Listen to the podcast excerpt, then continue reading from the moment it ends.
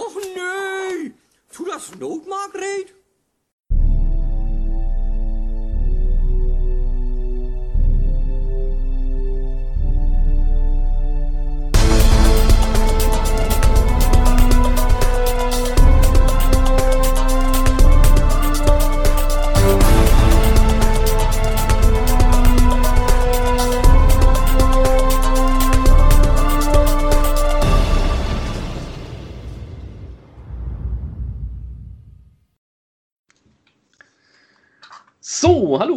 Herzlich willkommen zu einer weiteren Ausgabe One Take. Diesmal bin ich nicht mehr alleine. Hallo. Hab den Thomas bezahlt, dass er wieder mit mir aufnimmt. Ja, ich mache jetzt die Big Bucks hier. Ja, ja, klar. mit fünf Zuhörern, die haben 12 Euro. 12. Ja, du hast gesagt, pro Zuhörer, den wir machen, kriege ich 1000 Euro von dir. Ja, ist, äh, da, da, da, da reden wir später drüber. So, ähm, ja, äh, heute geht's mal, äh, wer hätte es gedacht um Filme? Das! Aber wir haben uns, Film. äh, der war selbst für deine Verhältnisse schlecht, Thomas. Hallo? Das ist ein Klassiker, das Zitat. Nicht jeder Klassiker heißt, dass es gut ist. Doch, das ist gut. So, ja, nee, heute geht's um Filme, allerdings heute mal nicht aus den USA oder aus Hollywood, sondern ich habe mir gedacht, der deutsche Film hat irgendwie so ein bisschen so ein schlechtes Image. Ne? Also viele haben immer so ein bisschen, naja, wenn sie sich einen deutschen Film angucken, rümpfen da immer einige Leute so ein bisschen die Nase, weil ja, das deutsche Kino wird immer so ein bisschen als äh, Historien- und Liebeskomödien-Kino abgestempelt, habe ich so ein bisschen das Gefühl. Aber es gibt eigentlich sehr viele gute deutsche Filme, nicht nur in dem Bereich Historienfilm oder Liebeskomödie, sondern die Deutschen wissen auch, gute Filme auch mal ein bisschen in einem anderen Genre zu machen. Und deswegen haben wir uns heute mal gedacht, wir suchen uns mal zehn deutsche Filme raus, die wirklich was Besonderes sind oder die ja auch so einen Impact so ein bisschen auf das, auf das deutsche Kino hatten. Ähm, ja, bevor wir da mit dem Film anfangen, erstmal eine Frage, Thomas. Wie stehst du denn so zum deutschen Film? Ähm, das habe ich ja schon mal gesagt. Ich finde es an sich schade, wie verrufen das deutsche Kino ist. Zum Teil würde ich sagen, ist es auch selbst schuld. Ähm, weil viele, ich meine, Deutschland hat wirklich viele gute Schauspieler. Also gerade Elias Mbarek oder so, der Typ, der kann wirklich was. Aber wenn man dann halt doch die äh, klar finanziell stärkere Rom-Com-Sparte bedient, dann ist es halt alles ein bisschen einheitsbrei-mäßig, dann kann ich das schon verstehen. Äh, es gibt viele deutsche Filme, die ich mag. Mm, Ich meine, ja klar, was die deutsche Industrie wirkt, also Filmindustrie kann, sind Kriegsfilme. Lustigerweise ist jetzt keiner davon dabei. Oder ein Historienfilm an sich. Aber ich kann es verstehen, dass viele Leute sagen, äh, deutsche Filme sind nicht so gut. Aber dann haben die oftmals, finde ich, auch die falschen Filme im Kopf. Und aber an sich, finde ich, gibt es wirklich viele deutsche Filme, ein paar auch ältere Filme, die aus Deutschland wirklich gut sind. Und einer der ersten Filme aller Zeiten kommt halt auch aus Deutschland und das vergessen viele. Welcher Film wäre das denn? Äh, Metropolis von Fritz Lang. Stimmt. Stimmt, Metropolis hatte ich gar nicht mehr im Kopf. Ein Stummfilm, klar. Ähm, und der gilt eigentlich als erster Film, der je gezeigt wurde. Also nicht ganz richtig, weil es gab mal eine Aufnahme von einem Zug, der im Kreis fährt. Der gilt eigentlich als der erste als erster richtiger Spielfilm. Äh, ist Metropolis von Fritz Lang von 1900, äh, 1927. Nicht übel. Hm. Ja, wobei man sagen muss, so ein, so ein Zug, der sich im Kreis dreht, hat immer noch eine größere Story als Fast and Furious. Aber äh, ja. da sieht man mal, was damals als Innovation galt. Ne? Ja, da war einfach nur, wow, das Bild, das bewegt sich. Ja. Und da war, finde ich, also vor allem finde ich, weil es auch, ob ich da dabei gewesen bin, damals, 1922. äh, ich glaube, halt damals war Kino noch was ganz, also gerade nicht Kino, Blödsinn, äh, Film was ganz anderes, weil es halt auch nicht diese Massenflut gab. Nee, natürlich nicht. Aber das hatten wir auch schon mal, aber, ja, aber das wissen halt viele nicht. Ohne das ach so schlechte deutsche Kinohaus gäbe es wahrscheinlich die Filmkultur nicht so, wie wir sie heute kennen. Richtig, ja. Und äh, gut, das ist ja im Prinzip ähm, jetzt zu sagen, dass das deutsche Kino wäre nur hauptsächlich auf Romcom spezialisiert. Das ist ja im Prinzip so, wie als würde man sagen, in, in Hollywood-Kinos geht es nur noch um Action und Explosion. Also Also richtig. Nein. nee, aber das ist natürlich das, was halt am meisten Geld reinbringt. Ja, bei den, Ja, bei den Amerikanern sind es halt die Actionfilme, bei den äh, Deutschen sind es die eben die romantischen Komödien oder die, die Weltkriegsdramen. Ähm, bei den Tschechen war es mal eine ganze Zeit lang, die haben so äh, Märchen produziert, ganz viele. Also ich, sowas, ich glaube, das bekannteste ist Drei Haselnüsse äh, Nüsse für Aschenbrödel. Mhm. Das ist, glaube ich, so mit der bekannteste äh, Film aus Tschechien, jedenfalls hierzulande. Und so hat natürlich jedes Land so ein bisschen die Filme, für die es steht. Ähm, ja, aber ich würde sagen, wir fangen einfach mal an mit, den, äh, mit unseren zehn Filmen, die wir rausgesucht haben. Und Mir ist sogar äh, gerade noch einer eingefallen. okay. Und zwar, Hallo. ja. Ja, der Film Hallo. Wo spielt denn das? Wo kommt das her? Ach so, ja, stimmt. Stimmt, den haben wir, ja, stimmt, den haben wir auch gar nicht drin, ja. Ja. Ja, da muss ich aber sagen, ist die Alternative, die wir aufgeschrieben haben, besser. Ja, drei, zwei, eins. Dort. Stimmt. Menschen, die sich selber umbringen, nur weil ihre Ideale nicht vergehen. Kann ich nicht verstehen. Diag Diagnose. Arschloch. Arschloch. Gut, ich würde sagen, wir fangen mal an. so, der äh, erste Film, den wir auf der Liste stehen haben, äh, das ist schon eigentlich einer der ja, bekanntesten deutschen Filme. Ich glaube, in, also ich glaube jedenfalls in Deutschland gibt es irgendwie vielleicht eine Handvoll Menschen, die diesen Film noch nicht gesehen hat. Und zwar äh, der Schuh des Manitou. Ja. Ja, also Schuh des Manitou, ich weiß nicht, ob man da wirklich viel dazu sagen muss. Es ist die deutsche Komödie schlechthin von äh, Michael Bulli-Herbig. Eine Persiflage auf die Winnetou-Filme damals. Ja, Schuh des Manitou ist einfach zum, zum Totlachen. Es ist, finde ich, immer noch ein sehr zeitloser Humor, sehr auf Slapstick ausgelegt. Für viele, ja, wenn man jetzt ganz gemein ist, könnte man sagen, es ist ein sehr blöder Film, also eher so Blödelhumor, aber ich liebe den Film einfach. Also ich weiß jetzt gerade nicht, aus welchem Jahr er ist. Ich glaube, es ist Anfang der 2001. 2001, genau. Ähm, ja, zu dem Zeitpunkt war ich zehn und ich glaube, ich habe damals den Film, wenn es hochkommt, 40 bis 50 Mal gesehen und kann ihn heute immer noch auswendig mitreden. Also Schuh des Manitou, ich würde schon fast sagen, das ist Kulturgut. Ja, das ist. Schuh des Manitou ist. Das ist deutsches Kulturerbe eigentlich. Das ist. Ich ja, meine, du hast schon gesagt, das ist zeitloser Humor, das ist Blödelei-Humor, aber das ist nicht stumpf. ja, Also das ist, das ist ein Film, den kannst du wirklich generationenübergreifend, glaube ich, gucken. Und es gibt Szenen, da lachen dann vielleicht die Älteren nicht mehr drüber, wie wenn jetzt Winnetouch an dem äh, an diesem Ding hängt. Und dann So, dieses, ja. dieses, dieses, wenn ihm dann das Glied von links nach rechts gegen die Beine klatscht. Aber oh, ganz ehrlich, mit dem Super Perforator Song und so, der Film, ich meine, ich kenne den Film auswendig, ich habe ihn keine Ahnung, wie oft schon geguckt. Und den kann man immer gucken.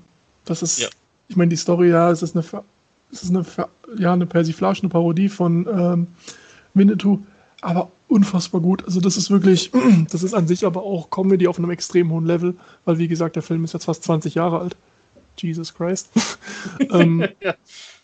Aber der Film ist immer noch lustig und es viele Komödien, zum Beispiel Hangover, um mal ein anderes Beispiel zu nehmen, hat ja auch einen mega Erfolg gehabt. Aber der Film, der verliert mit der Zeit, weil man die Witze kennt und dann schmunzeln man noch. Aber bei Shoot is Manitou, ich lache jedes Mal wieder gleich. Richtig, also gerade so Filme wie Hangover, ich glaube, die leben eher davon, dass man den Film so beim ersten und zweiten Mal noch überrascht ist, auch von der, ich sag mal, von dem, was sich der Film vielleicht getraut Mhm. hat. Auch, ne, weil er ja teilweise sehr provokant ist. Mhm. Ähm, Schuh des Manitou ist ja einfach zeitloser. Und Also der, das- der, der, im Vergleich, der versucht ja auch nicht irgendwo anzuecken. Nee, richtig, ganz Ich meine, genau. da gibt da gibt's keinen, äh, ich nenne es jetzt mal schmutzigen Humor, da gibt es kein, da wird nicht großartig irgendwas Sexuelles dargestellt, da gibt es keine große Gewalt. Das ist einfach nur, ja, das ist einfach nur familientauglicher Humor, über den jeder lachen kann. Richtig, und es ist vor allem, also ganz im Gegenteil, der Film will gar nicht anecken, sondern Mhm. er will ja eigentlich eher, sie- ähm, es ist eigentlich eine Liebeserklärung an die Winnetou-Filme. Jetzt Äh, haben also- die echten Hasen auch auf dem Gewissen. also man merkt dem, dem Film halt jede Sekunde an, dass Bully ein totaler Fan von den Winnetou-Filmen ist ja. und er halt einfach seine Variante davon macht. Es soll sich nicht über die Filme lustig gemacht Ja. werden, sondern es ist wirklich eher eine Liebeserklärung daran. Und Können deswegen wir denn nichts ausgraben? Wir hätten einen Klappstuhl. Lass den Klappstuhl aus. Wir interessieren uns für ihr krasses Pferd. Super. Also. Ja, und halt auch klar, äh, ich meine, als Schurke hat mal Sky Dumont in seiner Paraderolle eigentlich. Besser, besser geht's nicht, ja. Das ist, das ist, das sitzt jede Rolle, das sitzt, ich finde, es ist ein Film, da sitzt jeder Witz. Ja, ganz genau, ja. Und keine Ahnung, Bully, der ja zwei Rollen spielt und in der einen, und ganz ehrlich, als Winnetouch ist er der beste Indianer der Welt. Auf jeden Fall. Zumal ich damals auch, also muss ich wirklich sagen, als Kind, ich habe nicht gewusst, dass das derselbe Schauspieler ist. Mhm.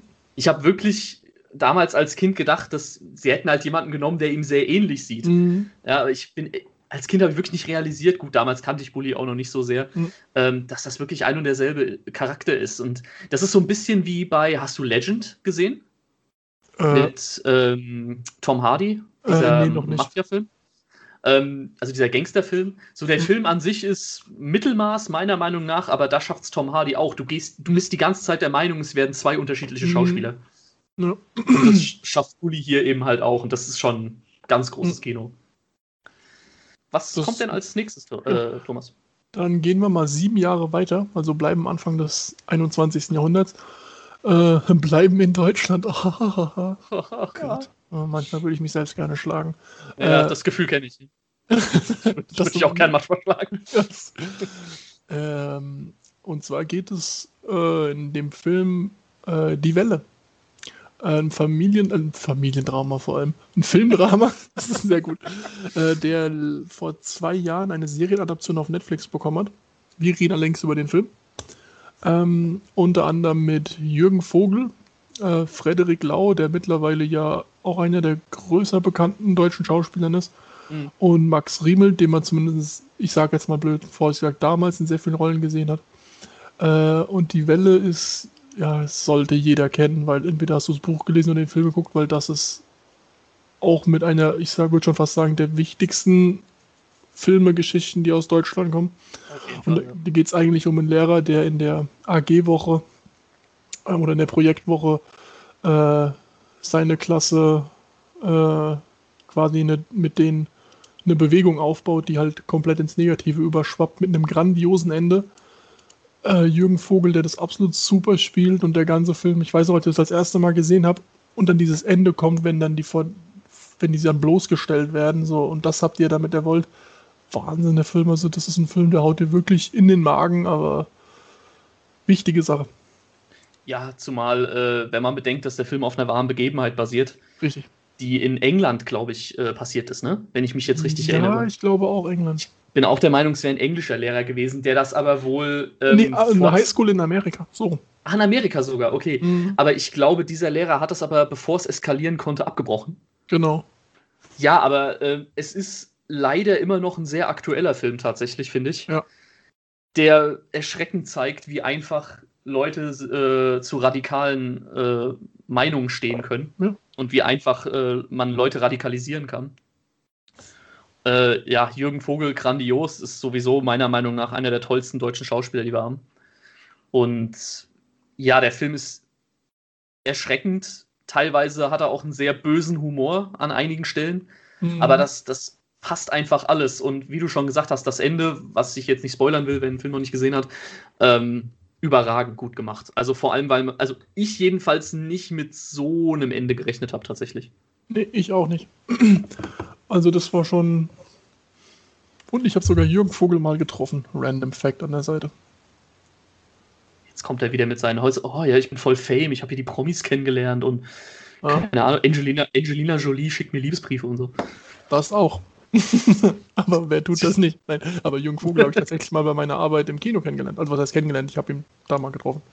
Ah, weil ja, er bei okay. einer Premiere von einem nicht ganz so guten Film dabei war und der war eigentlich ganz nett. Ich weiß genau, welchen du meinst. der war eigentlich echt ganz nett. Die Hauptdarstellerin nicht ganz. ja, die habe ich tatsächlich auch mal kennengelernt bei einer gewissen Fortsetzung dieses Films. Ja. Die war, ja, die war sehr strange. Aber wir schweifen ab. Ja. Lustige Geschichten aus dem Kino kommen wann anders. Richtig. So, ähm, ja, gehen wir weiter und zwar äh, zu einem Film, der jetzt schon ein paar Jährchen älter ist, und zwar aus dem Jahr 1979. Mhm. Das war der Film Nosferatu, Phantom der Nacht. eine relativ freie Interpretation des äh, Dracula-Mythos mit dem einen und einzig wahren Klaus Kinski in der Hauptrolle. Ob man den Typen jetzt mochte oder nicht, ich meine, der Typ hat definitiv ein paar Probleme gehabt, aber was er hier schauspielerisch abliefert, ist einfach der Wahnsinn. Aber gab es jemanden, der ihn mochte? Mal ganz böse gesagt. Äh, wahrscheinlich nicht, aber ähm, ja, gut, ich muss ihn ja, man muss ihn ja nicht mögen, um sein schauspielerisches Talent Richtig. äh, Und über verstorbene Menschen soll man nicht schlecht reden. Ja, gut, mein Gott. das, man muss aber auch die Fakten auf den Tisch legen. Das stimmt. Also, wer mal Interviews mit ihm gesehen hat, weiß, wovon wir reden. Oder ähm, so geheime Setaufnahmen, die sind sehr lustig. Ja, auf jeden Fall. Solltet ihr euch mal angucken. Wenn ihr sie nicht kennt, gebt einfach mal Klaus Kinski Interview bei YouTube ein, da findet ihr alles. Nur die Kinder wegsperren, weil die lernen sonst eine ganze Menge neue Wörter. Richtig, ganz genau.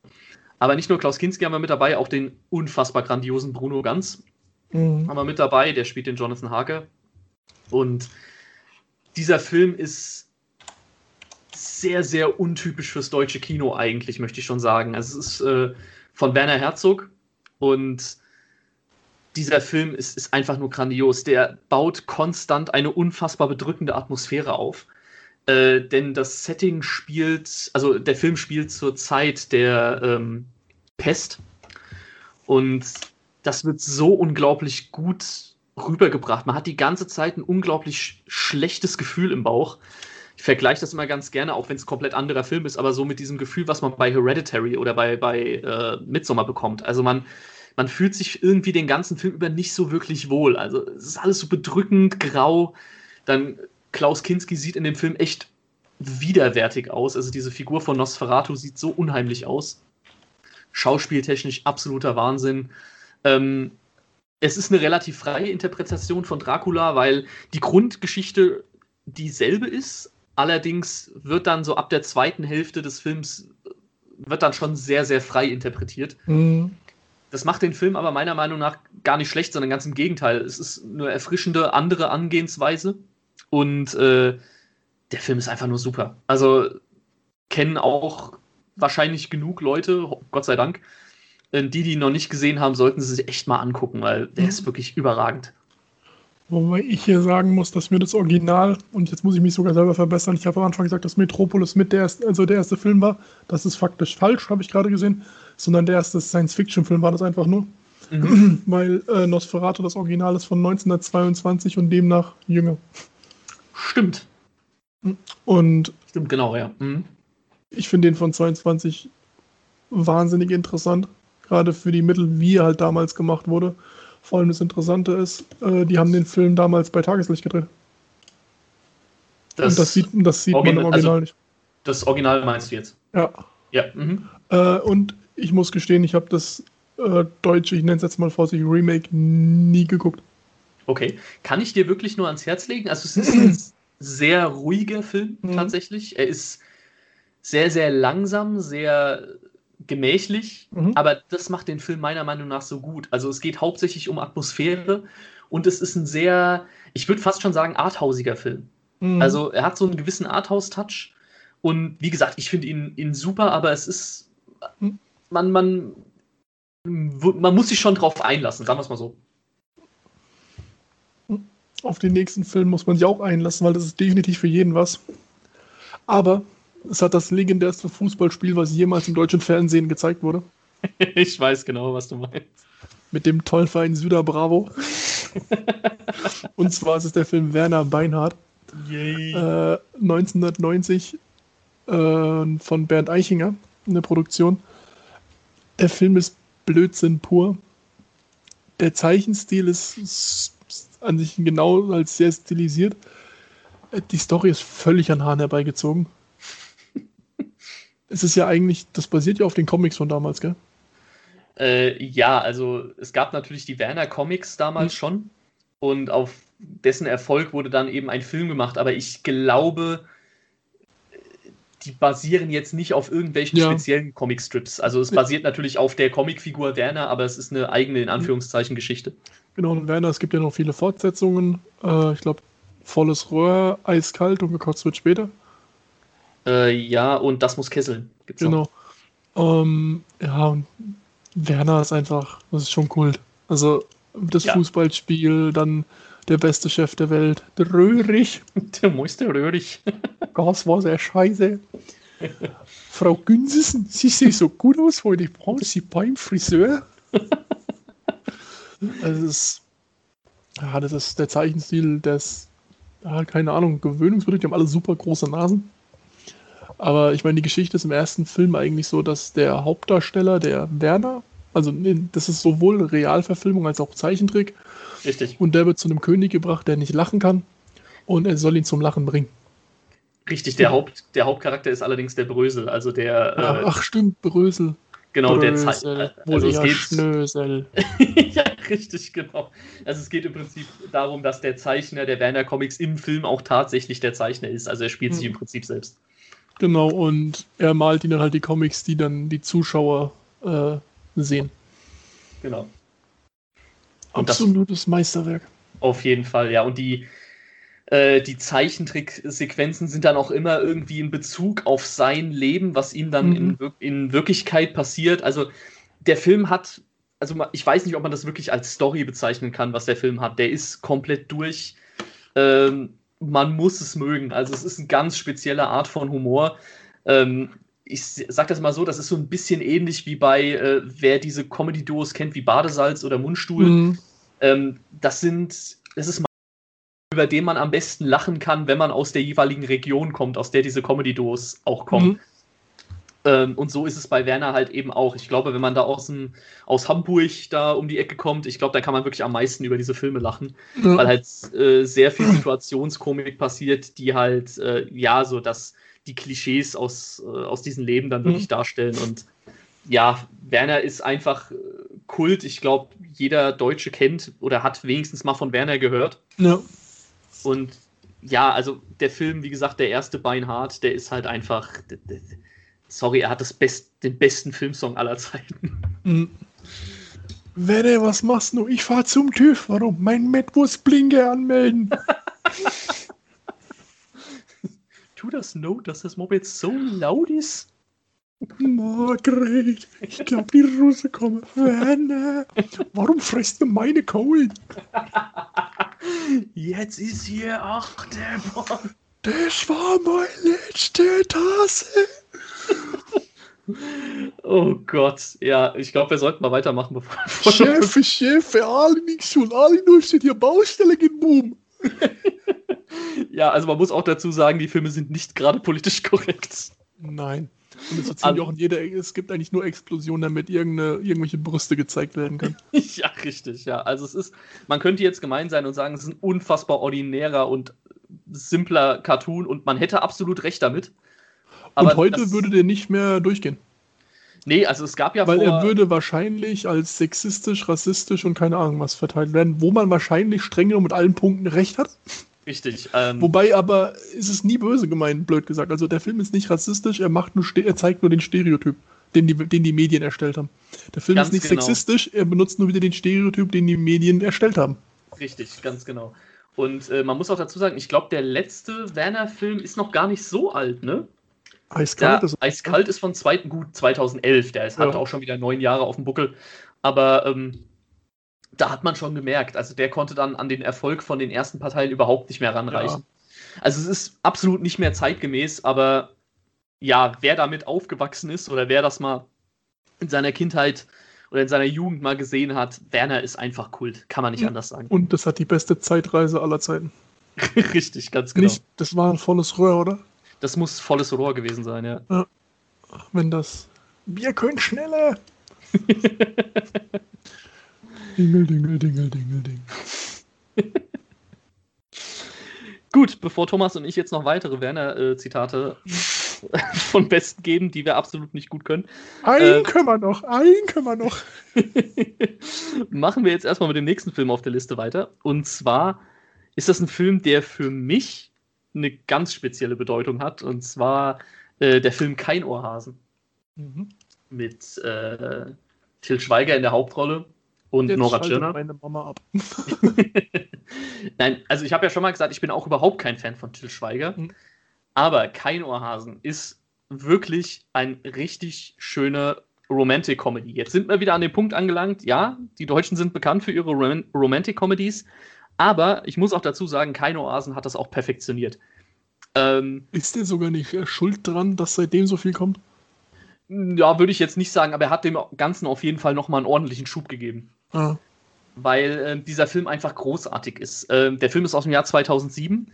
Äh, das war der, nee, nicht der erste, das war einer der ersten Kinofilme, den ich mit meiner Freundin geguckt habe. Dementsprechend hat er für mich nochmal eine ganz andere Bedeutung, der Film. Aber er ist auch einfach, er ist wunderschön gemacht. Die Charaktere sind äh, toll geschrieben. Der Humor ist super. Ja, es gibt auch den typischen Till Schweiger-Stil und Humor, aber hier funktioniert es meiner Meinung nach. Und das liegt vor allem daran, dass die beiden Protagonisten, also Till Schweiger und Nora Tschirner, so eine gute Chemie zusammen haben. Ähm, und man möchte einfach, dass diese Menschen, ja, dass sie zusammenkommen, dass das alles ein Happy End hat. Und äh, es ist einfach ein, ein, wunderbarer Film. Also, Story ist relativ simpel. Ähm, der Til Schweiger spielt den Fotografen Ludo und äh, den Fotograf. Und ja, der äh, versaut sich ein bisschen bei, mit seinem Chef und muss äh, Sozialstunden abarbeiten und äh, landet dann eben in einem Kindergarten und trifft da auf eine alte Bekannte wieder, die er damals öfter gemobbt hat. Und ja, wie es halt häufig in Romantic Comedies ist, die beiden verlieben sich ineinander, dann gibt es noch viel drumherum und wird viel geweint, viel gelacht und am Ende gibt es ein Happy End und der Film ist einfach schön, muss man einfach sagen. Es ist ein richtiger Feel-Good-Movie und ja, auch ein Film, in dem mir Till Schweiger tatsächlich gefällt, weil er so ein, ja, schon irgendwie ein Arschloch spielt, was dann aber eben, ja, doch ein bisschen sympathisch ist. Ich habe den Film genau einmal, glaube ich, geguckt. Okay. Es ist nicht viel hängen geblieben. ja, muss man mögen. Also man, man nee. muss auch diesen, diesen Stil von Til Schweiger, den muss man mögen. Der hat so eine ganz spezielle Art, wie er Filme macht. Und ähm, ja, wenn man mit Til Schweiger schon nichts anfangen kann und dann noch mit seinem Stil, wie er Filme ja. macht, dann ja, ist natürlich schwierig. Hm. Nee, ich meine, aber es, ich erinnere mich an so viel, das war nicht das Schlimmste, was ich von ihm gesehen habe, was auch definitiv nicht schwer ist, weil der schon ganz schön Mist gemacht. Aber bei dem Film konnte ich es auch verstehen, dass viele Leute den gut fanden. Mhm. Müsste ich mir noch mal angucken, weil ich habe den nicht mehr wirklich im Kopf. Also so grob, aber ich, mehr als gesagt das kann ich das auch nicht. Ja. Außer, dass ich ihn nicht mit meiner Freundin geguckt habe. Als Unterschied. Nee, aber ich, also ich weiß noch, dass ich damals im Kino saß und der war damals noch mit der FSK 6 freigegeben. Mhm. Ich weiß. ab 12. Genau. Ich weiß, dass ich mit meiner Freundin da im Kino saß und ich mir einfach nur gedacht habe, what the fuck? Wer jetzt mit seinem sechsjährigen Kind hier drin sitzt, der hat echt ein paar Fragen zu beantworten. Mhm. Also der Film ist nicht gerade harmlos, was irgendwie Darstellung von Sex oder so angeht. Es ist jetzt auch nicht übertrieben, aber äh, ja, der Film hat schon ein paar Dinge, die Kinder definitiv noch nicht wissen sollten, meiner Meinung nach. Aber wie gesagt, es ist ein schöner Film. Er hat auch eine Fortsetzung bekommen, die nicht mehr ganz so gut war, wie es ja meistens der Fall ist. Mhm. Aber ähm, wie gesagt, Keino Hasen finde ich echt schön, ist eine schöne Romantic Comedy, kann man mhm. sich immer, immer wieder angucken. Und dann bleiben wir doch mal gleich beim Herrn Schweiger und gehen ins Jahr 2014 in einem der beeindruckendsten Dramen, die ich seit langem gesehen habe. Und das mit eigentlich Leuten, die ich nicht wirklich gerne mag vor der Kamera, nämlich Till Schweiger und Dieter Hallervorden. Aber Hau Honig im Kopf, der war, der war nicht ohne. äh, da geht's, äh, also Till Schweigers echte Tochter spielt auch im Film seine Tochter. Und die kriegt halt mit, wie Opa sich immer an immer mehr Sachen nicht erinnern kann. Und wie hilflos er dadurch auch wird. Und halt die ganze Demenz-Thematik wird da sehr realistisch angesprochen. Und dann sagt aber sie, nee, das kann ja so nicht weitergehen. Also schnappt sie sich ihren Opa und geht mit ihm nach Venedig, damit er sich noch einmal eine letzte große Reise hat. Und das ist dann die Geschichte und er leckt mich am Arsch. Also ich würde lügen, wenn ich sage, ich hatte keine Tränen in den Augen teilweise bei dem Film. Ja, also ich habe geheult wie ein kleines Kind in dem Film. Sag das jetzt das mal so. Tust du aber auch bei der Snickers-Werbung, also. Ja, aber ey, hallo, die Snickers-Werbung ist doch verdammt gut. Ja. Nein, ich bin, was Filme angeht, teilweise echt ein bisschen emotional, aber wirklich Honig im Kopf. Also, wer da nicht wenigstens eine Träne verdrückt, der, ja. hat, der hat irgendein Problem. Wirklich, weil also anders als du, ich liebe Dieter Hallervorden. Und mhm. was, ja, ist auch hier, man muss man mögen, mhm. diese Art von Humor, die er halt damals gemacht hat. Aber leck mich am Arsch. Also, der Mann kann schauspielen. Hm. Und wenn man ihn halt nur aus den, aus den 70ern so von Nonstop Nonsense und so kennt, soll man das jetzt nicht meinen, aber hm. wie er hier wirklich diesen demenzkranken alten Mann spielt, das ist so unglaublich. Hm. Weil das, wie du schon richtig gesagt hast, so realistisch dargestellt wird, ohne es zu verschönen, aber zeitgleich auch so dargestellt wird, dass es einem nicht so viel Angst macht, tatsächlich. Also, das fand ich, das war so das ganz große Kunststück von diesem Spiel. Weil, also jedenfalls ich finde, äh, Demenz oder Alzheimer, das ist eine unglaublich schlimme Krankheit und ja. boah, ich, ich will es mir gar nicht vorstellen, wie es ist. Aber der Film bringt das wirklich so gut rüber, dass man halt sagt, ja, so ist es einfach und nicht anders. Aber es wird dir auf eine Art und Weise beigebracht, dass du jetzt nicht sagst, oh, ich habe irgendwie tierisch Angst davor. Sondern er, er, bringt das wirklich gut rüber und das ist extrem wichtig bei so einem, bei so einem brisanten Thema. Und auch hier zeigt Till Schweiger endlich auch mal, dass er wirklich ordentlich schauspielern kann, wenn er es dann will. Hm, ja, das stimmt. Also da zeigt das halt wirklich, er kann, der kann was, wenn er möchte. Und vielleicht aber auch, weil man merkt, wie sehr ihm die Geschichte am Herzen liegt. Und das war schon, das war schon ordentliches deutsches Kino, Drama, was ich von niemandem verstecken muss. Richtig. Und ich würde sagen, wir bleiben mal so ein bisschen in der Drama-Richtung. Zwar nicht ganz so schlimm wie Honig im Kopf, aber äh, wir kommen jetzt zu einem Film, bei dem ich der Meinung bin, es ist einer der, wenn nicht sogar vielleicht der beste deutsche Film, den ich je gesehen habe. Und zwar aus dem Jahr 2018, der Film Ballon von äh, Michael Bulli-Herbig auch wieder in der Regie. Allerdings ein komplett anderes Genre diesmal. Und zwar haben wir hier eben ein Drama, beziehungsweise man kann eigentlich auch schon sagen, ein Thriller. Ich weiß nicht, ich will es nicht wirklich als Thriller bezeichnen, weil ich glaube, dann kriegt man eine, falschen, äh, eine falsche Vorstellung. Es ist, es ist eher ein Drama, was auch auf einer wahren Begebenheit basiert, nämlich um eine Familie, die äh, aus der DDR mit Hilfe eines Heißluftballons flüchten möchte.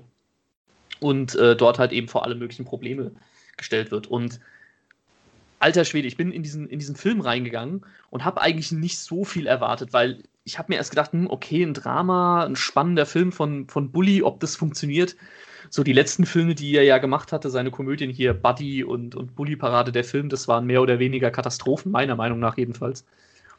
Und was er hier aber abzieht, alter Schwede. Also der, der Film ist unglaublich spannend. Er hat unfassbar tolle, ähm, tolle Schauspieler. Äh, damals zum Beispiel Caroline Schuch, äh, Thomas Kretschmann, Friedrich Mücke, David Cross, also wirklich unglaublich gute äh, deutsche Schauspieler mit dabei. Das äh, Setting ist der Wahnsinn von der Atmosphäre. Ich, gut, ich, als ich geboren wurde, gab es die DDR schon nicht mehr, aber wenn ich mir jetzt das so angucke, denke ich mir wirklich, ja, so muss das damals abgelaufen sein. Und ja, eben auch so kleine Details, die, die er dann eingebaut hat, dass man zum Beispiel des Öfteren mal sieht, wie wenn sich Leute untereinander, ähm, also wenn Leute miteinander sprechen, dass ab und zu mal jemand so von seiner Zeitung aufguckt und, und sie so beobachtet. Also dass man selber immer so ein bisschen das Gefühl hat, jeder beobachtet einen, man steht ständig unter, unter Bewachung. Und der Film, ich finde, der macht alles richtig und der ist einfach so gut. Ich finde den absolut klasse. Ist für mich, wie gesagt, einer der besten, wenn nicht vielleicht sogar der beste deutsche Film, den ich in den letzten Jahren gesehen habe. Und obwohl du den jetzt, glaube ich, schon zum fünften Mal oder so anpreist, ich muss gestehen, ich habe den immer noch nicht geguckt. ja, wie gesagt, also ich kann es nur empfehlen. Ich hoffe, dass du nicht vielleicht zu große Erwartungen dann hast, nee. nachdem ich ihn jetzt oft angepreist habe.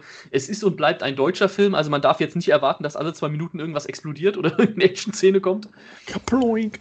Aber der, der, Film, auch hier die, die Familie, wie sie dargestellt wird, ist unglaublich realistisch. Ähm, selbst die Kinderdarsteller, die mitmachen, die ja können manchmal ein bisschen nerven, aber es, es hält sich in Grenzen tatsächlich. Und ähm, auch das basiert ja auf einer wahren Begebenheit. Das macht das Ganze meiner Meinung nach natürlich dann immer noch mal ein bisschen besser. Und ja, also ich finde, man sollte ihn sich unbedingt mal angucken und ich finde es halt eine unglaubliche Leistung, wenn man halt bedenkt, dass es eben von Bully der, äh, der Film ist. Mhm. Äh, finde ich, das macht den Film einfach noch mal ein bisschen spezieller. Aber gerade, dass es ja funktionieren kann, dass jemand, der eigentlich aus der Komik kommt, einen ziemlich guten, ernsten Film machen kann, hat man ja in Amerika mit dem Film Get ausgesehen. Richtig, ganz genau. Wo ja Jordan Peele äh, von Keen Peele gezeigt hat, der kann nicht nur dumme Witze reißen, sondern der kann auch noch eine verdammt gute Atmosphäre aufbauen. Richtig, ganz genau, ja. Äh, dann gehen wir mal weiter zu einem Film aus den 80ern ähm, von Wolfgang Petersen, einem der größten deutschen Regisseure, kann man schon so sagen. Ja, auf jeden Fall. Ja. Der Mann hat unter anderem auch Troja gemacht. Äh, der Sturm, noch ein Film, auf den wir dann auch gleich kommen. Das Boot oder auch Air Force One. Ähm, ja, und zwar geht es jetzt um die ähnliche Geschichte. Äh, Mhm. Ich habe tatsächlich nie das Buch gelesen. Shame on you. Ja, ich habe sehr viele Bücher nicht gelesen, die man da lesen soll. Ähm, aber der Film, der ist großartig. Ich habe es ja schon mal gesagt. Der Film hat die eine Szene, ich weiß immer, was passiert und der schreckt mich jedes Mal aufs Neue. Ich bin ein absoluter Fuchur-Fan. Äh, Ja, ich denke mal, den kennt irgendwie auch jeder von die Geschichte, aber er ist einfach toll, keine Ahnung. Das ist so ein, das ist so ein für mich so ein Film, der, der gucke ich und dann bin ich wieder sechs Jahre alt oder so. Und da ist die Welt, keine Ahnung, wenn ich den Film gucke, ist die Welt in Ordnung. Ja, bei mir ist es äh, genau umgekehrt. Also der Film ist super, dagegen kann man nichts sagen. Nur ich habe tatsächlich halt zuerst das Buch gelesen und den Film tatsächlich sehr spät erst geguckt. Ich glaube, da war ich 14 oder 15 oder so. Und äh, für mich ist der Film eine große Katastrophe, weil ja, er das Buch nicht mal ansatzweise so rüberbringt, wie es eigentlich hätte rübergebracht werden sollen.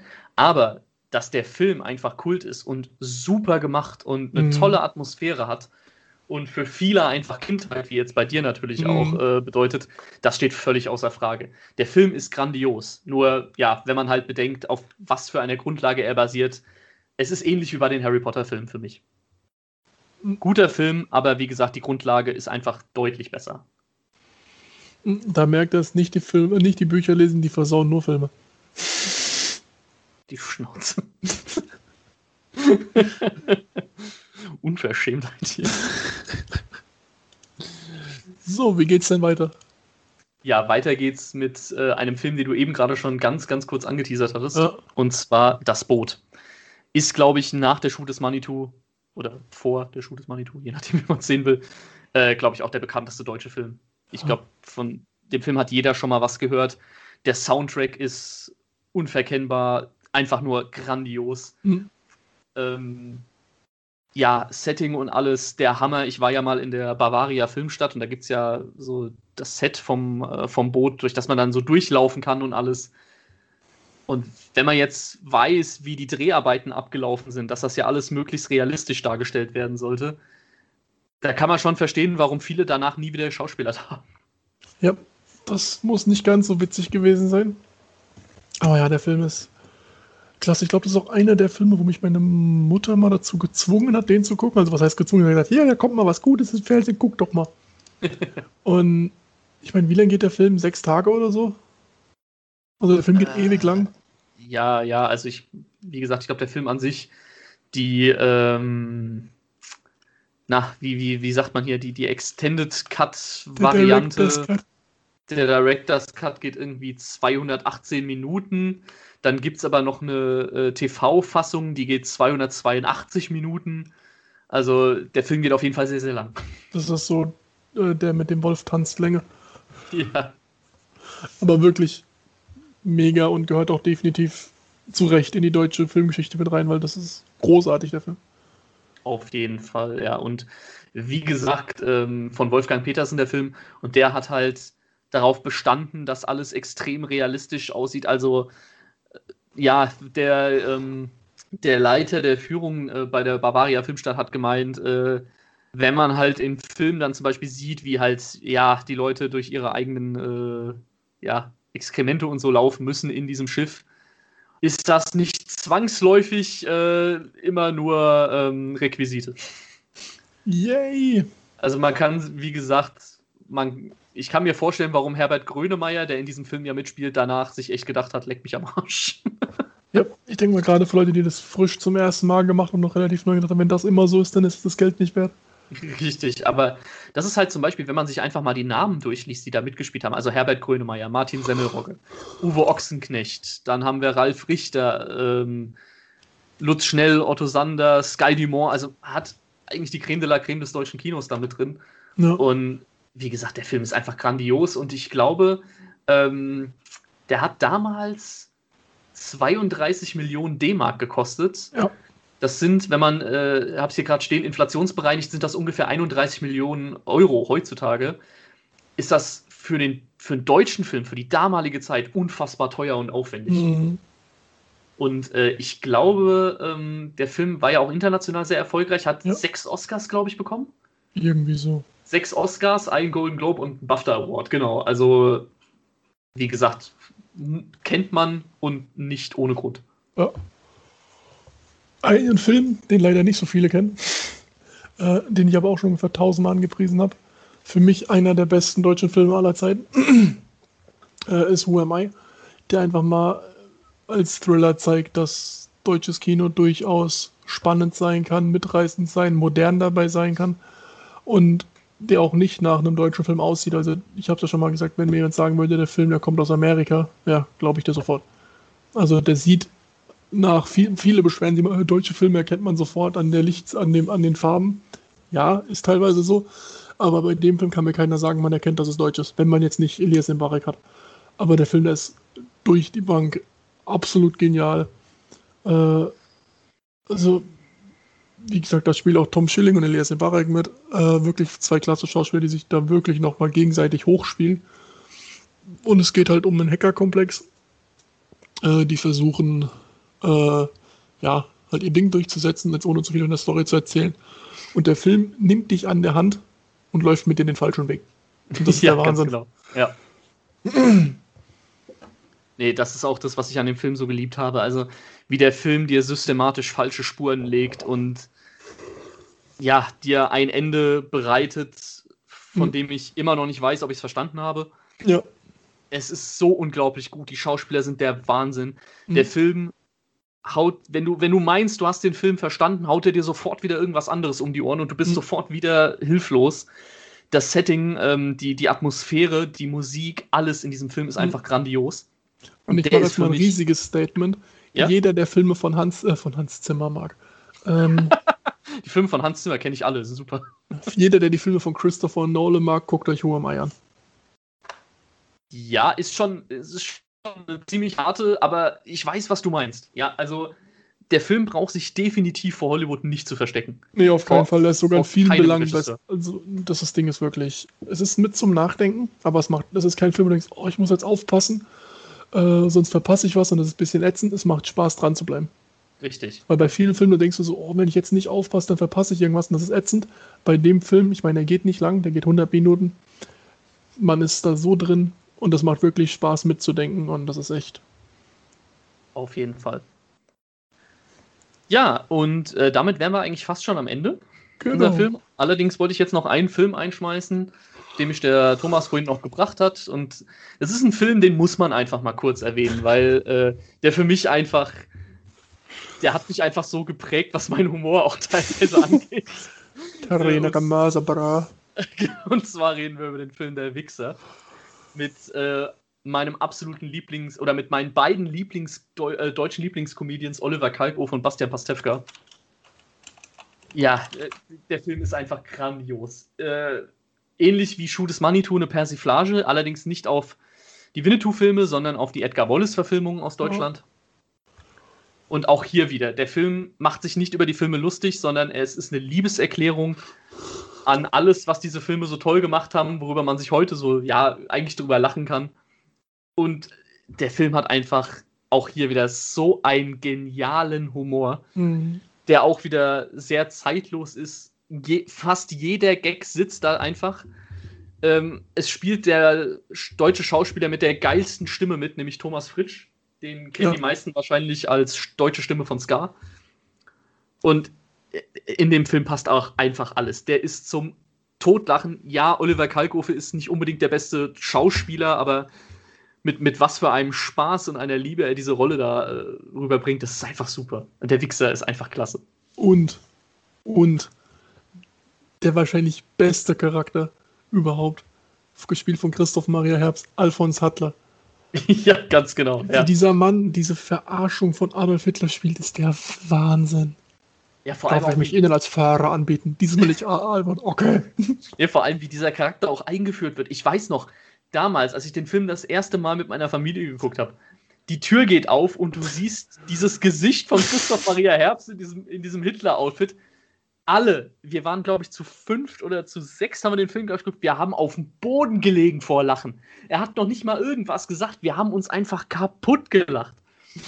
Und wenn dann noch diese Szene mit, mit hier, I've been looking for freedom kommt, da ist eh alles vorbei. Mhm. Also, Also auch hier, der Film hat ja auch eine Fortsetzung bekommen. Die Ja. ist auch grandios, nicht mehr so gut wie der erste Teil auch Ja. hier. Und es hätte normalerweise auch einen dritten Teil geben sollen. Da hatte allerdings, ich glaube, Bastian Pastewka konnte nicht dazu überredet werden, den zu machen. Mhm. Und da hat der Oliver Kalkofe damals gesagt, okay, ohne Pastewka macht er nicht. Mhm. Ich hoffe immer noch ein bisschen drauf, dass es vielleicht doch noch wahr wird, aber ja, wie gesagt, der Originalfilm, der Wichser, super. Also, wenn man deutsche Komödien mag und den Film noch nicht gesehen hat, man muss ihn gucken. Selbst wenn man kein großer Fan von Edgar Wallace ist, unbedingt angucken. Wie gesagt, ich mag, ich mag Kalkofe nicht. Bastian Pastewka fand ich früher zu Zeiten von Wochenshow super lustig. Jetzt nicht mehr. Ich finde Oliver Welke furchtbar.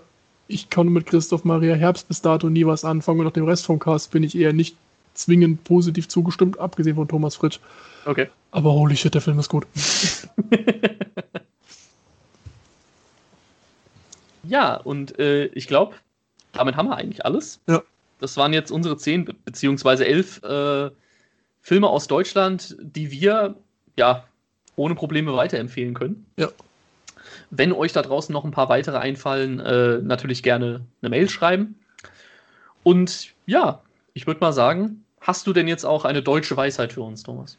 Was für eine? Und zwar habe ich eine Frage an alle. Als wir dann die deutschen Filme äh, recherchiert haben, ist natürlich die eine Frage im Raum hängen geblieben. Warum liegt hier eigentlich Stroh? Ich sage jetzt nicht, wie der Satz weitergeht. ja, bitte nicht. Ist aber auch deutsches Kulturgut, muss man sagen. Ja. Also, Und das ja. ZDF Neo hat da mal eine Sondersendung drüber gemacht. Ja, da hast du es als, äh, als, als äh, Journalist auch geschafft, oder? Ohne Spaß würde jemand sagen, ich soll mit dem Typen Interview und sofort. Mach ich kostenlos, brauche ich gar kein Geld für. Ja. Ja, und es ist auch etwas, was viele in unserer Jugend äh, geprägt hat. ja. Ob Wunderbar. das, ob das jetzt eher traurig oder lustig ist, äh, überlasse jedem selbst.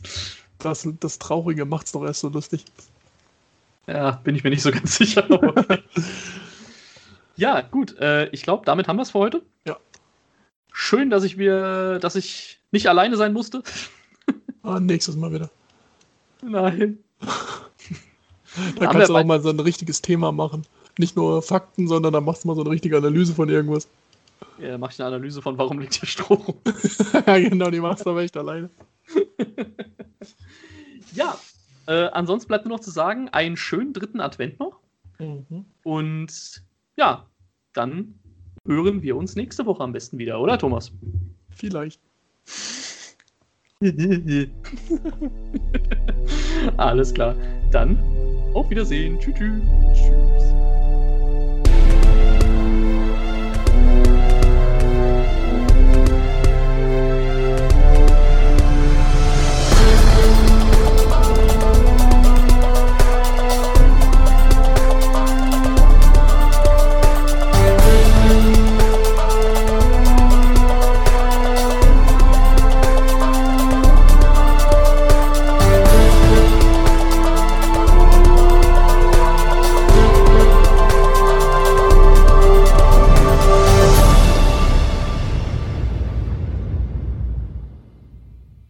Das war One Take für diese Woche.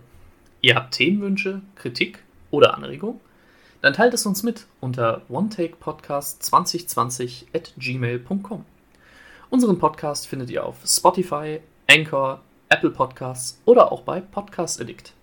Wir danken euch fürs Zuhören und hoffen, dass ihr auch beim nächsten Mal wieder dabei seid. Oh, und falls wir uns heute nicht mehr sehen, guten Tag, guten Abend und gute Nacht. Habt ihr noch einen letzten Wunsch? Ja, das Lied aus der Superperforator-Werbung. You don't have to wait for later. He's a new eliminator. Ask your local weapon trader for the super perforator. Stress? Just cool it. Here's a special bullet. Put it in the magazine. Boom, bang into your beam. You can call the operator for the super perforator.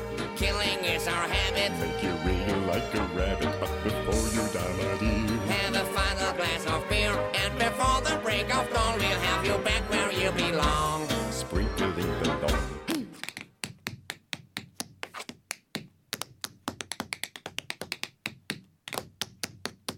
Bang bang, bang boom boom. Meet your doom, call us soon. The local weapon trader. Producer preparator. Cheers.